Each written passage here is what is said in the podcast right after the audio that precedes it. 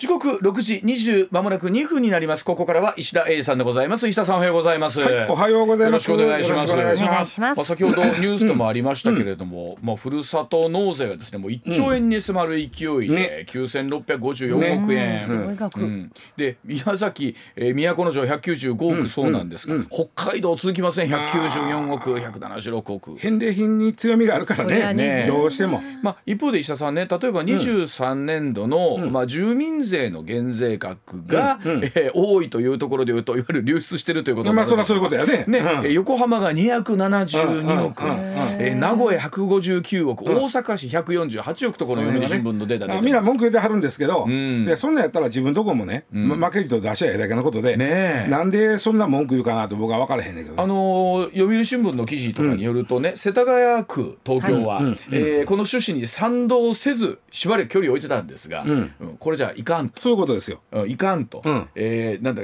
減収額が98億に上ってたということで、まあ、地元の有名なお菓子屋さんのスイーツなどということで。あの今回京都がね、あのー増やしかなり増やした方に入ってると思うんですよ。そうですね。京都が。京都が95億。そうでしょ？増やしたベスト10に入ってるでしょ、はい。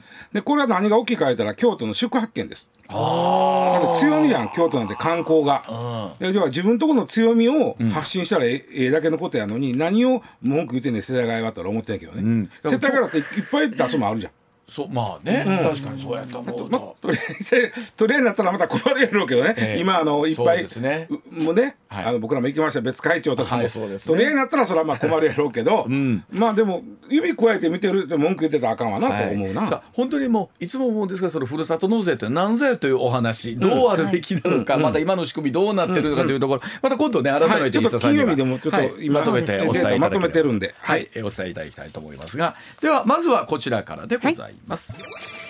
録音データがありました。河井元法務大臣の買収事件に新たな展開でございます。え河井克行元法務大臣の実権が確定した参議院選挙をめぐる大規模買収事件で東京地検特捜部の検事が元大臣から現金を受け取ったとして任意の取り調べを受けた地元の議員に対して不起訴にすることを示唆した上で現金が買収目的だったと認めるよう促すやり取りを記録した録音データあることが弁護側からの取材で分かりました、えー最高検察庁当時の取り調べに問題がなかった調査することにしているんですがさあこれは一体どういうことなのかということ、なかなかに面白い話なんですけどちょっと法律用語がいっぱい出てくんのんとこの事件の複雑さがちょっと絡んでてですね、はい。えー分かりにくい。ただね面白いというと失礼かもしれんけどうん。なかなかね、あのー興味のある展開になってきておるんです。というのはまずねちょっとこれ振り返ってみますと、そもそもあの河合案里、えーっと元被告になるのかな？執行猶予ついてるからね。はいはい。うん。で、えーまあ、元参議院議員そうか。そう分かりやすいかもしれんな、はこの人を通すために、えー旦那さんである法務大臣の元法務大臣の克行えー今は実刑者。実刑者になる。そうですね。そうですね。がえーまあ元法務大臣法務大臣でいいでしょう。はい。うん。がまああのー地元の議員さんにお金を配った。これが買収になるということなんですよ。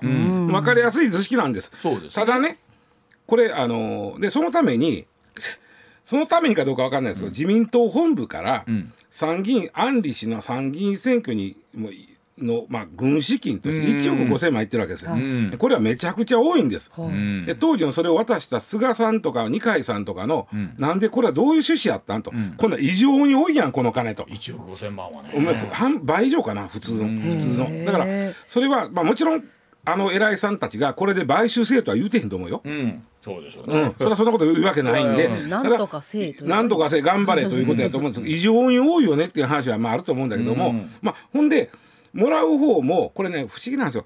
政治家ってね上から下にトリクルダウンのようにお金が落ちてくるシステムになってるんですよ。うん。ほう。んうん、で地方の人だってお金いるやん、自分らの選挙もあるし、ね。えーまあなんなと政治には金かかるこれかかったらあかんねんけども、ん。そういう話になってる。何かかかってます、そしたら上からこう下に降り降りてくる。党本部から国会議員国会議員から都道府県会はい議員ってい。うのが降りてくるようになってるわけ、はい。でこれは夏は氷代、えー冬は持ち代という言い方で降りてくるの。日本語は上手な表現がありますね。氷代やね。持ち代。どんな高い氷代他の国にあるんですかね。氷代。1億5000万円の氷代。えらい氷屋で氷山みたいな氷屋。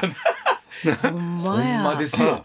まあまあほんで氷抱いて降りてくる。それをそのああそうですかいってポッケに入れたら買収。そのあなるほど。奥さん選挙近いからこの金はそういう意味かと、入れたら買収、ただ普段のあの小売代やと、したらこれは政治資金規正法にのっとってちゃんと記載すればいいだけのこと、はいはいはい。でそれをせんとポッケないない入れたら、それはそれ買収されてるから、でそういう事件なわけねそもそもが。でただよくありがちな話ではあかんねんけどね。はい。小売代という流れの中で小売代の趣旨をいくらに奥さんの選挙を手っ取ってほしいことじゃ私の支持者にちょっと言うてくれていいことでっか、みたいなことを思ったら買収になるということでさ、はいそうですね。言わなければ氷代あくまでも氷代のままで終わ。あるかんそその場合政治資金規正法にのっとってちゃんと書かなあかんよ、小売代もらいましたと。小売代もらいました。小売代もらいました例えば事務所代とかってのは当然あったりしますうんうんからね。まあまあ、ーなんやかんやいるんですわ、うん。これはもうあの地元対策作費みたいな。対策費という言い方しますけど、はい。地元対策言うのもくれそうな言葉ですね。対策って。そら言うても今はどうか知らんけどコロナの時はあんまり分かってへ ん俺も分からへんけど、昔コロナの前なんかさバス仕立ててよう行ってはったでいろんなとこ。あーありまです会費取ってるけどあ調べたらさ「安っ!」みたいなそんな会費でこれいけるみたいな。まあね,、まあね、はいはい、いろいろまあまああるでしょう、ある。でしょう、あるでしょう。ではい。2020年7月のことでございます。東京地検特捜部は、えーごえっと、河合夫妻を公選法違反の買買収で、まあ、起訴したわけですね。うん。で、えー無罪をし奥さんの安里元、えー議員の方は無罪を主張してましたが結局執行猶予付きの判決が出てそのまま、まあ、つまり、えーまあもう刑務所に入らんでええと、ん。えーもうただ受け入れなさいとあなたが有罪と。いうこと、ん。受け入れるんならもう刑務所入らなくていいことなんで受け入れました、ただまあ自殺未遂したらいろいろややこしかったなその後。ああ、ありましたね、そういえば。薬飲んだりして。ややこしかった。ありました。うん。うん、で旦那さんの克行元法務大臣の方には、えーまあ、この人はねもう無罪主張してたん、えーですけどもこの人はまずお金もうたろうと言われてる議員さんが100人おったんですよ。はい。100人のうち94人が「ああれ私買収されましてん」って言うたもんやから、うんうん。100人のうち94 94人が「私買収されましてん」って言うたら、もうしゃあないやろ。いや、そりゃそうですね。それは逃げようないです逃げようないでしょ。ですよね。ほいでまあえしえっと克行元法務大臣の方には実刑が出たんで、はい現在服役中です。はい。えそんなこんなでまあもうすぐ出てくるかなもうもう早いけどね。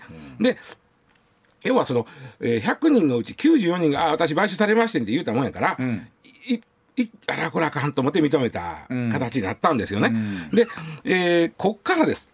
こっからこっから態こ大体ニュースとしてはこの辺までぐらいからうんやったんだけども、はいはい。この辺からややこしになってきて公正公職選挙法っていうのはもちろんお金を出して票をあ勝った人ん。はもちろん買収の罪ですよ。うん。でもお金もらった方もん。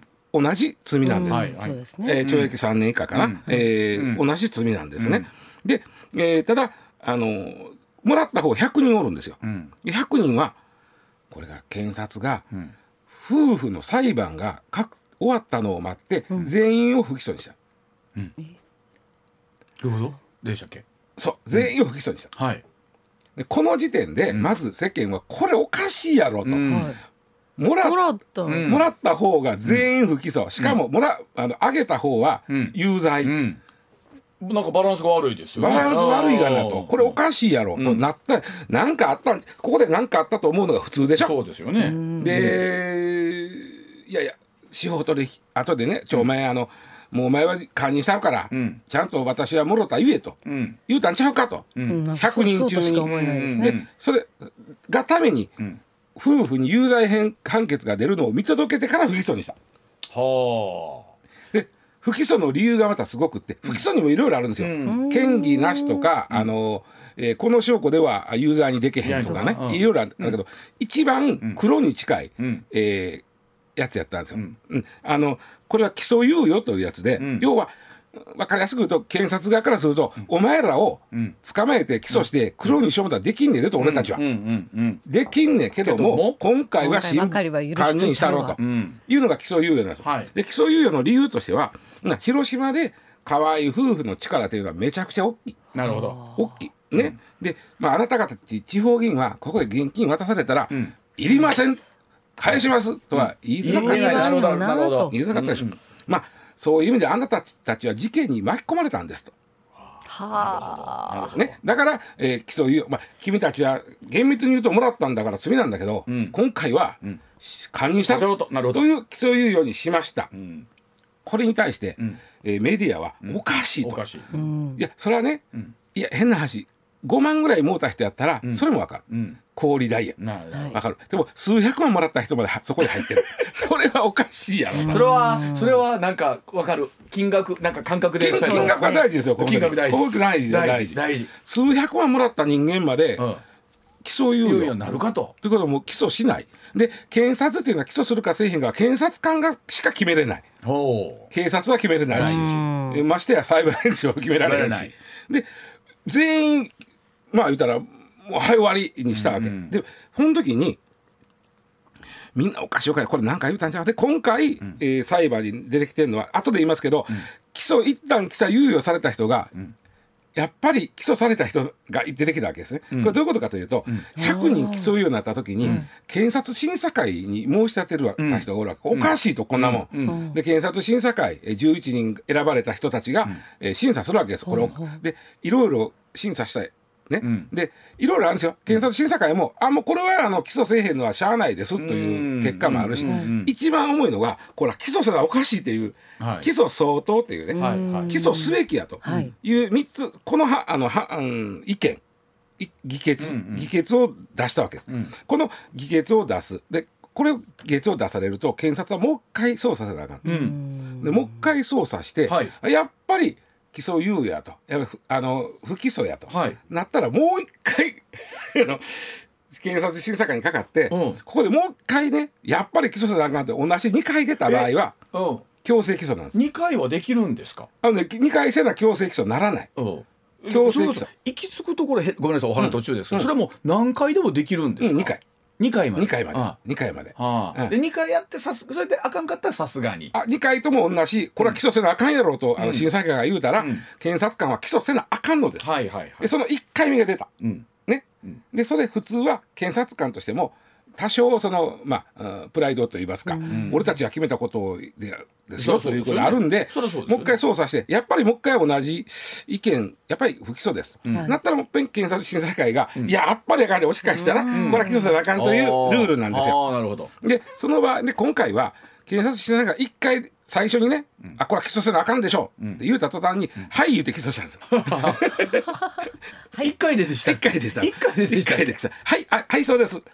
それがあったもんやから、うん。はあはあはあとなったわけ。ん。どういうことかというと、検察はお前らを起訴せえへん代わりに、うん。ちゃんとあの、ししこれは買収の趣旨でもらったお金ですということを言えと。うん。なんせ上の悪いね、ん。夫婦をん。有罪にせなあかんねんから、君ら言いなさいと。うん。で、君らの処遇は吉名にするがなと。あのそういう言い方じゃないですよ。もうちょっとふんわりちゃいますよいや、吉名ぐらいは吉名ぐらいは言う。吉名ぐらいはね。うん。あの、今回も、あほんでね、あそうそう。で、起訴、で 100, 100人、さすがに100人全員は起訴せえへんで、さっき言ったお金が多い少ない。あとか、その時の社会的な、あだいぶあんた偉いじゃないですかとか。なるほど。まあ地位はあれでしょうね。うん。モテる役職とか。ねその、うん。だから100人のうち34人を起訴したの。うん。本当は35やったけど、1人はもう体調崩してあかんかまあ30、ね、はいはい。はい34人を起訴したから、その34人の裁判があプラスいやあの、えー裁判になったのはね、えっと、そのうちのね12人なんですよ。ん。あとはね略式言うてね、交通違反のあの強烈なやつみたいなもんで赤切符切られた時みたいに裁判所もう認めてます。私もう認めます、はいはい。もうわか悪いございましたと、うん。認めるからもうね、あの監獄だけは堪忍してて。うんなるほど。いう場合は、あのよかったと。ほんなら君認めんのやったら、あの罰金なと。うん。いうのが略式起訴なんですよ。うん。で略式起訴でも政治家の場合は職を失います。罰金刑が。地方議員じゃなくなるわけですもよねうとは政治家とは死刑判決ですよ。うんでも、まあ、まあもうしゃあないと監獄入るよりましやもてもうまあなるほど略式起訴を受け入れた人が、んえっと結構、えーいます。うん22人いるのかな。うんそのでただ3人はお前ら罰金払ったら負けたるって言ってんのに、あ納得できへんで俺は正式裁判するってやってる人もおる。はあなるほど。そのあたりはでも勝ち目は変な言い方で今ね、えー全然ないです。一人も勝って全部負けてます。ここれやってる人は。まだやってる途中の人もおるけど、はい。うん全部裁判所で何言ってんねんってあかんお前らってうん。なまあ負けてます。でこのやってる途中で出てきたのが、ん。今言うたさっきばちゃんが最初に言ってくれた、あいやあの言っとまあそのな吉田にどういう言い方するか。いやいやあのいやあのねこ我々これ裁判でできてることよ、うん。あの国会議員をやっつけたんであって、地方議員を追い込むということは目的にしませんうん。だということは俺ラッキーなの？みたいな思いが、うん。そうですね。あとはあのあなたには迷惑かけんから協力してくれと。不起訴なんて言い方は絶対しませんよそら。あそれはそうですよね。ね。うん。あとあ協力していただければ。うん正直者がバカを見るようなことは決してしません。わあ。ニュアンス難しいな。ね？不起訴なんていう言葉で口が裂けても言いませんよ。それ言うたらつまりこれはね司法取引になっちゃうわけ。はい。で司法取引って日本ではできますよ、はい。できますけどでね。あできますできます、これはあのえーっと暴力団とかあの薬物とか拳銃とか、あー。あと企業の贈収賄あのゴンさんなんかそうやったな。あのああの横領とか、でやっぱりヤクザの親分、うん。企業のめっちゃ偉い人うん。をや捕まえるためにん。下に協力させる、うん。お前もお前はトカゲの尻尾やぞと、このままやったらお前だけやぞと、トカゲの尻尾切りされるぞと、うん。ね、トカゲの尻尾はもうな堪忍してあるから、うん。トトカゲの頭の悪いことにちゃんと白状せえっていうのが司法取引ですこれあくまでもだからそういう犯罪ね、ん。あのー企業とか、まあ、暴力団ん用なんですよ、日本の司法取引、で、えー公職選挙法ではこれ適用されないです。はだからポイントは公職選挙法の司法取引は認められてないのに、司法取引みたいなことしたやろうとあうん。いうのが一つ目のポイント、はい。ただしこれは相手はプロです、うん。検察官、はい。絶対に、えー不起訴にしたるなんてことは言うてないはずです、となるとですよ。うん。それを今度は逆にそれを証拠とするにはすごいうん、また方ニュアンスやろな。ニュアンスですよね。これ聞いたらそう取るよなとか。はい、でもそそれってすごくあれですけど言いようによっちゃ解釈の仕様で、い、や私はそんなつもりそうではなかったですけどねとかにはなりますよね。でそれを今だから最高検は調べてそう言うてくるでしょうね、うん。ああのこの言い方は問題ないですわと。いいいかに日本語ならではです。難しいやろこれアメリカではこうなんかこういう表まずに持ち代氷代から始まりますからねこうこれさっきの僕3つこれ3つともこう全部さあのいろんなこの裁判で、はい。えー裁判してる人が言うた証言者なんですけどその中で一番いやいや先生正直者がバカを見るようなことはしません。これは不起訴とは言うてませんよ。あ難しい。うわ難しい。しい。どう捉えたらいいんだ。ね。正直。でもう一つね僕最大のこのニュースのポイントは。けどちょっと。いやいや笑ったらあかんけど、うん。このニュースの最大のポイントはもう一つ、これは警察検察の狡猾さなんですけど、わざと全員を不起訴にして、わざと検察審査会にかけさせて、検察審査会にはいかにも起訴相当つまり一番厳しい議なるほど。が出るような資料をもう渡してなるほど。でつまり自分たちはその先生方にうん不起訴ですとは言うてへんけど、もちろん、うん。うん。ね？うん。正直者がバカを見るようなことにはしませんって言うてる以上、できへんこちらじゃん。は起訴できないですよね。となって、うん。いや検察審査会が起訴せえ言われたらしゃあないですなというそれはありますな。おそらくここまで絵描いてるんですよ。なるほど。そこを見越した上でですね。見越した見越した上でのなるほど。かわいそうなんがそのあるかわいそうって昔思ってるから悪いんだけどそのまんまとこうねまんまですよ。ちょっと待ってちょ待ってこれ何？誰が一番悪いの？誰が一番悪いっていうかそうですね。いやだからねあのいやなるほど僕は。検察審査会っていうのは、ん。検察にとってあんたたちは不起訴にしたけどまかちごてるっていうわけやから、まあある種うまあ敵ではないけど対立する構図やと思ってたら、そうですよね。本来そうですよ。ね違うんですよ。利用してくるんですよ。ちなみにねごめんなさい。検察審査会に申し立てをしたのは誰ですか、一般の人あのだからあのいわゆる有権者である。そこの有権者であればでできます。あできるんですね。あ多分こ僕はできませんそこの有権者ちゃうから、そうか。広島。そうかあああ。そうか、うん。だからそのととということは広島県民？うん。そこがその、そうそうそうそう有権者であればおかしいって。あ。の先生がお金持ってるのに不起訴なのはおかおかしいってて言える権利当は該者なりがありますね。ということですね。私は有権者ですよと。ただ僕はだからそういう意味ではやっぱねど利害関係者でないと言われないですね、うんなるほど、しかしこれはなるほど。おっしゃるように本来なら対立関係であるところをそう。まく利利用用ししてて。でね。だから先生ごめんなさい。あの今回そう言われたんで先生をもうあの起訴しますけどもまあ正直者がバカを見るのはしませんって言うてしまいましたけどもやなけどもや。けどもやな。これなかなかでしょ。は。でそのテープっていうのは実際法廷では流れるわけですか、ああそうですそうです。でもおそらく僕それ全部その実物聞いてあげちゃうけど、それはもうプロ中のプロ。プロですからしかも東京地検特捜なんてエリート中のエリートそんな、あの言うたらドンピシャなことを絶対に言うわけは言うはずがないでも聞いてるうちにせやな。そう。せやなで不起訴にしといて検察審査会に起訴せえって言わせるという。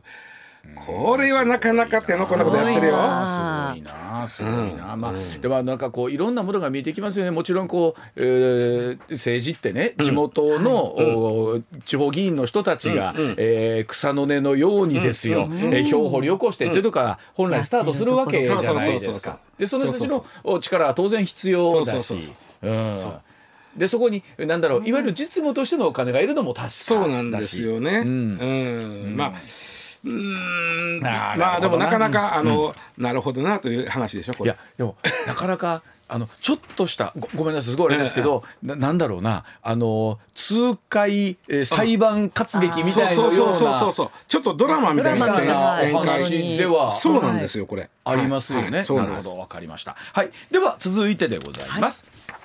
時刻6時43分です。さあ永久凍土で凍結した太古の戦中の蘇生よみがえりに成功したそうでございます。えドイツやロシアの研究チームこのほどおよそ4万6千年前にシベリアで凍結した線虫あのえ線の虫と書いて線虫ですよね、を蘇生させることに成功したと明らかにしました。4万6千年前と言いますと、えーケナガマンモスとか サーベルタイガーなど見たんかというようなものが地球上をうろついていた時代ということで。じゃあ今回のこの成功は人類にまあどういう影響を与えるのかということうなんですよね。まあどういう影響というかまああのひとりあえず4万6千年前のかあの線虫まあいわわうん。わたようにあのあの直線曲線の線やな、うんうんあれに虫えあ線虫ってね大体ね大きくて1ミリぐらい、一ミリ。1ミリあれ線虫ってほらよく最近なんかほらがんとそうかそうそうそう。の早期発見とかのなんちゃらってシャーレのシャーレの上に線虫何匹か置いといて、ええ。こっちにあのまあこの人ひょっとしたらがんになってはるかもと思う人のうん。おしっこをもそう一滴垂らすともしその人ががんやったら線虫が寄っていくんですよ。ねこれはね相当な確率でねうん。あのいわゆる科学的にやるより相当に線虫の方が敏感に反応しよう。なんかよくねコマーシャルとかでうんやってます。やってますよね。で。これがまああのまあ不幸にも線虫が寄っていったらがんですよ。そうですね。ただし線虫もどこのがんかまでは言うてくれへんから、まあ。そうなると精密検査するということですよ。でその線虫なるものが、でがあのまあえっ、とねまあ虫はなんですけど、昆虫とは違うんですね、昆虫と線虫は違うんですけど、うんうん。昆虫よりね数が種類が多いね線虫の方があんなちっちゃいのに？そんなに。50万種類ぐらいあって。線虫で、へー。よう見分けられまんなわかる。50万種50万種類。今例えばその寄生するやつでいうと人間の体に寄生するのは海虫ですよね。あ海中ね。あれも線虫ですわ、はいうんうんうん。まあ、あれも一種ですわ、ん。まあ、そういうのがおるわけ。はい。でねあのーこいつがすごい。4万6千年間。あの永久凍土って分かりますかね、うん。えっと、北半球の土地の4割ぐらいは永久凍土なんですけど、はえっと氷河期にこう土が凍ったまま、ん。上は草生えとるんですよ今、はい。ちょっとな下はずーっと土が凍っとる、はい。その中に線虫がじっとしとる、それを掘り出してきて蘇らせたと4万6千年前の。あこれはあれですか？そのよくほらある最近のはい。気温の上昇とかで溶け出して出てきたとかではなくって、おあおそらくね、うん。出てきたというよりはと取りやすくはなってんのかもしれない。見えてんのかもしれない。だから。はあ。うん、それは怖いとこで、うんうん。ほいでねこの線虫ちゃんのすごいところは、こいつらの休眠の仕方っていうのはあのクマムシなんかと一緒なんですよ。クマムシって聞いたことない？クマムシもなんか長い間生きるとかよう言いますよもうねクマムシはすごいよ。なんか餌も食べずに要はねうん。例えばく線虫の場合水がない、うん。み水がないと死にます、ん。水がないとどうするか言ったら自分で自分の体の水分を抜くんです。どういうこと？でやるよんだこいつらは、ん。や抜いて自分で乾燥状態に入ります。すごいな。へえ賢い。自ら干物になるわけですね。そこで生命活動はそこでストップさせます。すごいな。でその後水をぴょっと与えるとも戻ります。スポンジみたいすごいね。そんなんできるんですか？それをまあ、簡単に言うたけど、まあ、そんな、ピャって、まあ、でも、理屈はそういうことや。そうですか。で、クマムシなんかもっとすごくって、クマムシもそれしよんね休眠状態、これね、あの。クリプトビオシスっていうらしいんだけど、クマムシもやるよんだけど、クマムシはね、そうなってまうと、100度のとこに入れても死ねへんし。ね、えー、絶対0度、絶対0度のと入れても死なない。もっと言うと、空気のない宇宙空間に置いても死なない。すごいな熊あ虫と人間なら即死するような放射線の中に置いても死なない。すごいな熊虫、クマムシ。で水入れたら戻るようにすごいな熊虫すごいやろ？で戦地もそれができる。で今回それができたんやけどねで、えー実は今まで最高記録は2018年ですから5年前に見つかった線虫を蘇らした。この時のお線虫は4万2000年の眠りからえー復活しました。今回4万6000年でなので、えーすごい。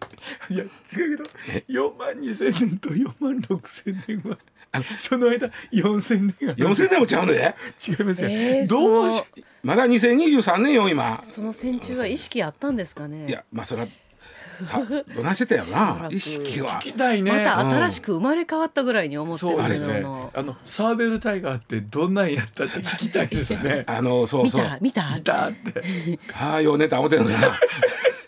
ちょっと待ってでそれが、まあ、蘇ったとしてこれがどういう意味が？もっとすごいのがそのそうです。蘇った線虫をどうするんですかまたね結構線虫ってあの次の世代まで2時間ぐらいで増えてったりするわけね。そうすると100世代まで増やして今回うん。で DNA を1匹ぐらいじゃ難しいんで100世代まで増やして DNA を解析したところ、ん。あ4万6千年前のんやなとあいやいやごめん。新種やと。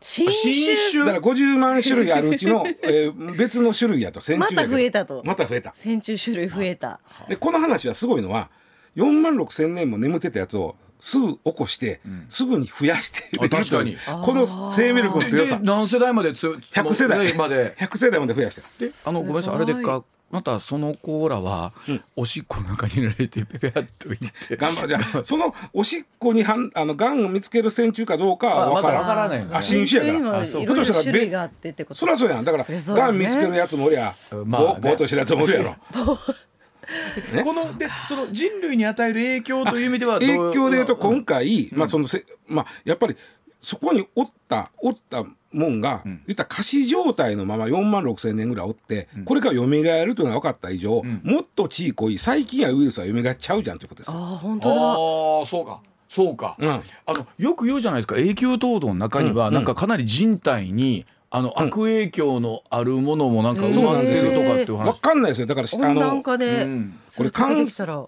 感染症の次元爆弾っていうか永久凍土のこと。って言われてますよね、うん。ええだって今まで実際あの病原体見つかったこともあるんです。だとねすごいのがね最近がさっき言ったようなこの水抜いて血こんあの仮死状態になる、同じようなことを最近もしよる、で画法って言うんですよ。そのそのまあ、えーまあある種の冬眠状態になって、今まで数千万年にわたって生きてた細菌が見つかってる。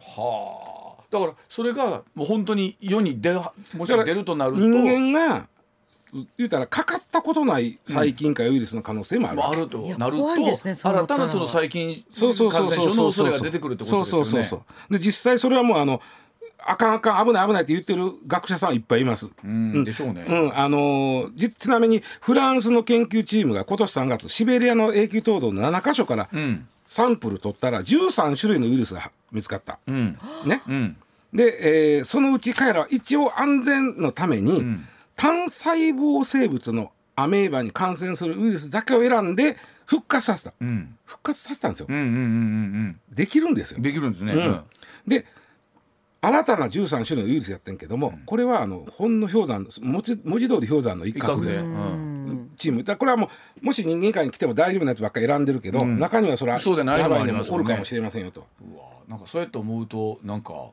なんかちょっと怖いニュースでもありますよ温暖ね。化で永久凍土が溶けるっていうのは、感染症の次元爆弾が爆破するっていう。でそれがまあちょっとずつなんか現実的に起こりもしかしたらあるんじゃない？かと4万6千年の線虫が水かけたら戻んやだかかららね、だそうでございます。はい、えーではあーお知らせ挟んでさらにニュース続けてまいります。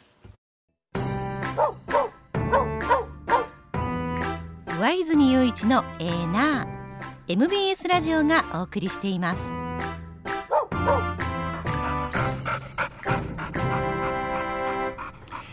時刻6時58分もありました。では続いてこちらでございます。人間対カラス新型レーザーは決定打になるんでしょうか、はい。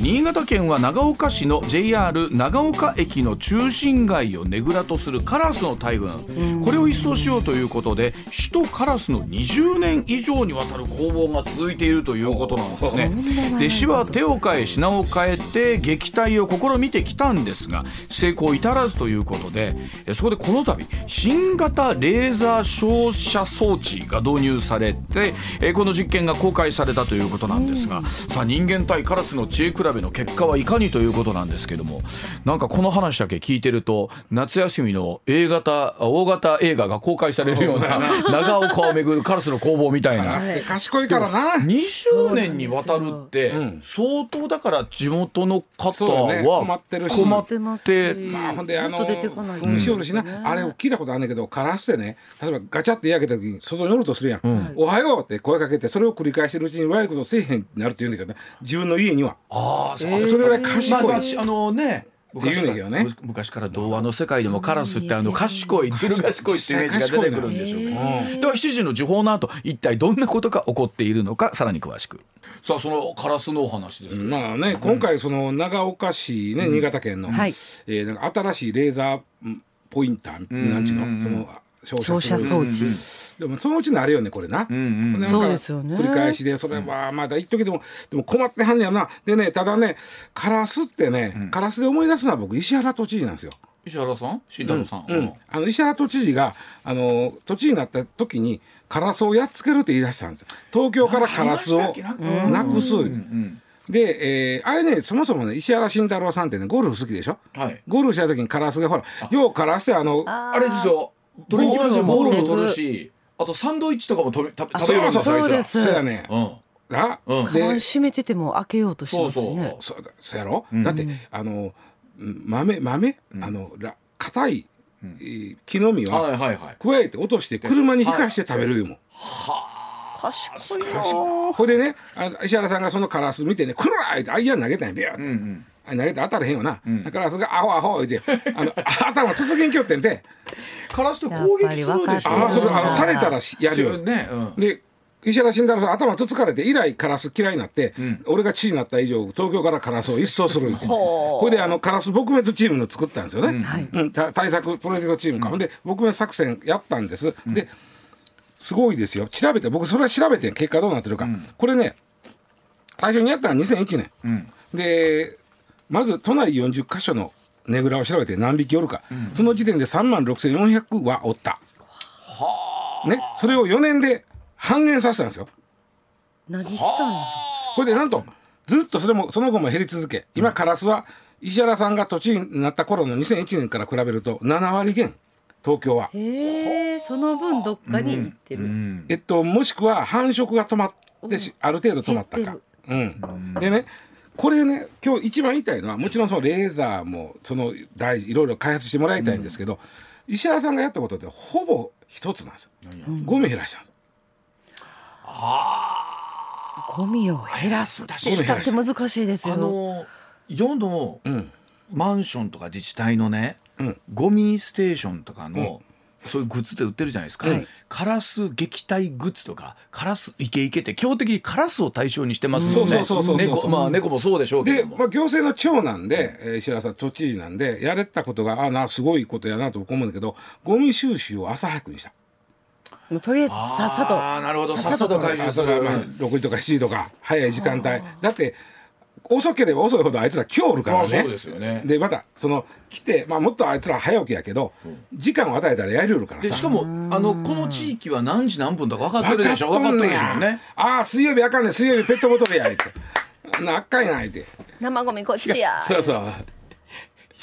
いや分かっとるってあいつら。分かってるんだわ。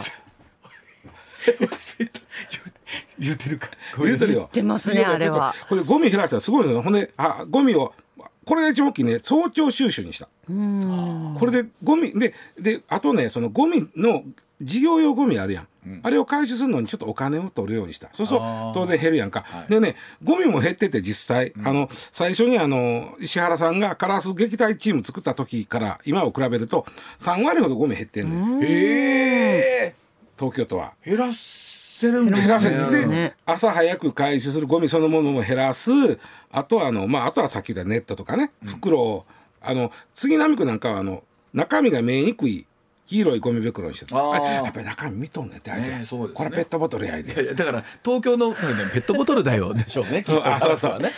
これあかんでってあかんでじゃないこれダメだよでしょうね。東京のカラスですから。そうやると生息数がやっぱ減っていくっ。ていうのはカラスってさあの鳥獣保護法で勝手に駆除したらあかんのね。まあまあそうでしょうね。うんやっぱりね偉いもんでよカラスみたいな有害やけどそれでも駆除していいと言われてる人しか駆除したらあかんねん。勝手にやったらあかんからそれやっぱりできることってゴミやな。ああそうですね。でもいえこのどうですか？中長岡なんかの中心街でとなってくるとですけどもね。ゴミもやった上でこのレーザーがその当てられたカラスは1週間ぐらい帰ってけへんって言うねやんか。こん。の新型レーザーを当てると。